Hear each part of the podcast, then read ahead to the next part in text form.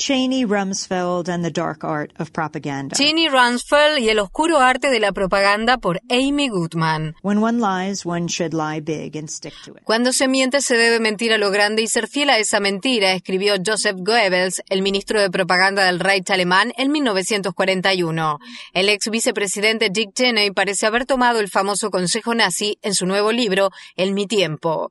Cheney continúa siendo fiel a sus convicciones en temas que van desde la invasión a Irak hasta el uso de la tortura. Durante una entrevista en el programa Dateline de NBC News, dijo en referencia a las revelaciones del libro, harán rodar muchas cabezas en Washington. Las memorias de Tenney siguen a las de su colega y amigo Donald Rumsfeld, mientras ambos promueven su propia versión de la historia y gente que los desafía y enfrenta. Rumsfeld's book title. El título del libro de Rumsfeld, conocido y desconocido, proviene de una tristemente célebre respuesta que dio durante una conferencia de prensa en el Pentágono cuando era ministro de Defensa. El 12 de febrero de 2002, cuando intentaba explicar la falta de evidencias que vincularan a Irak con armas de destrucción masiva, Rumsfeld dijo,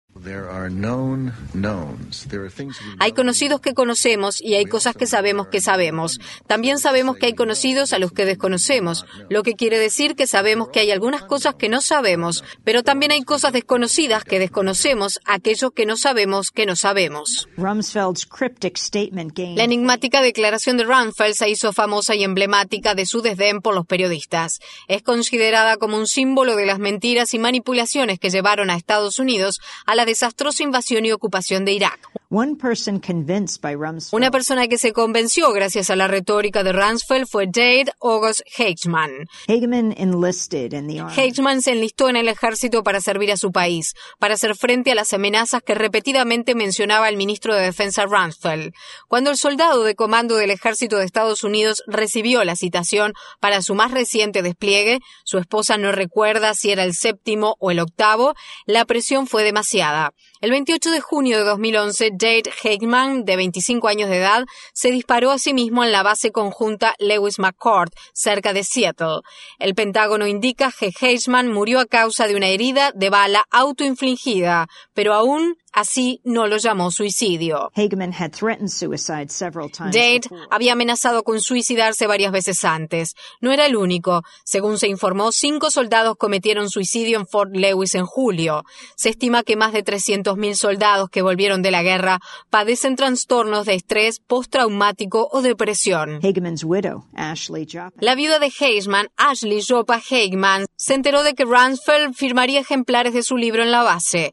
El viernes 26 de agosto, Ashley entregó a Rumsfeld una copia del programa de los servicios fúnebres en memoria de su fallecido esposo. Ella me contó.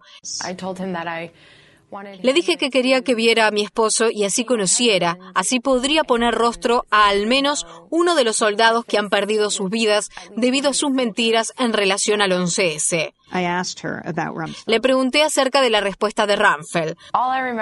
Todo lo que recuerdo es a él diciendo, ah, sí, oí algo de eso. Y luego todo lo que recuerdo es haber sido acosada por personal de seguridad, empujada hacia afuera y advertida de no regresar.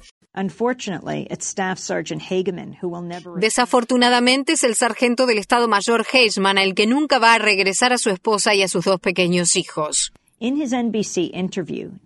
Durante su entrevista para la NBC, Cheney afirmó haber desempeñado un rol en la renuncia del entonces secretario de Estado Colin Powell. Consulté al respecto al ex jefe de despacho de Powell, el coronel Lawrence Wilkerson, quien respondió. Por los pocos extractos que leí, vale decir que no he leído el libro completo. Lo más penetrante que dice el vicepresidente en su libro es que tuvo algo que ver con el alejamiento de Colin Powell en su cargo en enero de 2005. Eso es un disparate total.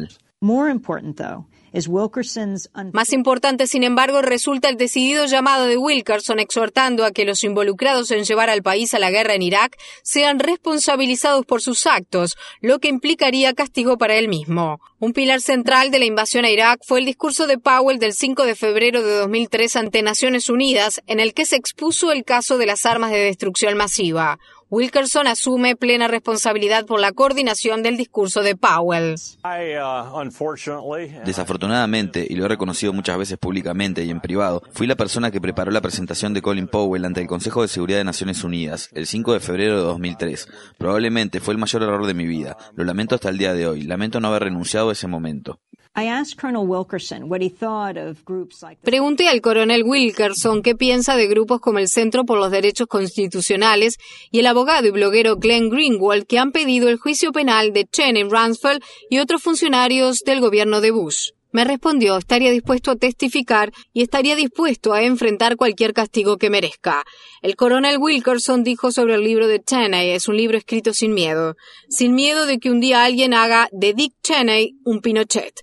El coronel Wilkerson se refiere al caso del dictador chileno Augusto Pinochet, que fue arrestado en Inglaterra y detenido durante un año antes de ser liberado. Un juez español quería que lo extraditaran para juzgarlo por crímenes contra la humanidad.